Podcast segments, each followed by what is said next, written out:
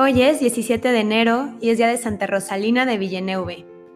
Nació en el castillo de una noble familia de la Provenza francesa el 27 de enero de 1263. Tuvo que vencer la tenaz oposición de sus padres para poder consagrarse a Dios. Educada con las clarisas, encontró su vocación en la Orden de la Cartuja y alrededor de sus 16 años ingresó en el convento de Bertrand. Hizo el noviciado y profesó en la Navidad de 1280 con 17 años. En 1288 profesó solemnemente, recibiendo la consagración de las vírgenes y el orden del diaconado por un obispo. Vivió una vida de silencio, oración y penitencia, lamentando siempre tener que interrumpirla por asuntos ajenos al monasterio, trifulcas de la diócesis, de la corte. Tuvo también el don de almas, por lo que conocía el estado de cada alma que se le acercaba. Se caracterizó por sus ayunos, austeridad y abnegación. Se cuenta que alguna vez pasó una semana sin probar alimento, que se castigaba con durísimas disciplinas y que jamás dormía más de tres o cuatro horas seguidas.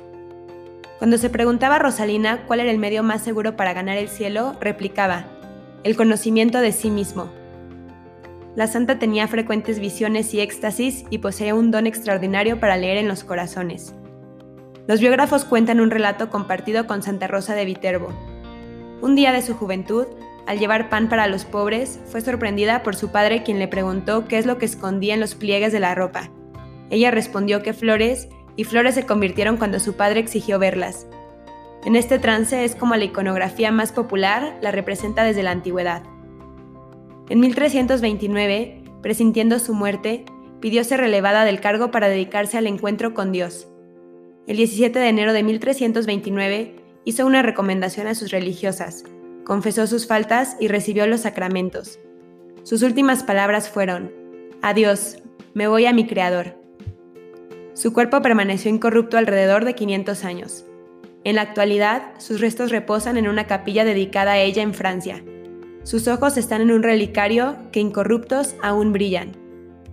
Que la vida contemplativa de Santa Rosalina nos inspire a ser conscientes de nuestro breve paso por la vida y de la eternidad que nuestra mirada esté puesta en Dios y que seamos, como ella, valientes a la hora de elegir si el mundo o Cristo. Amén.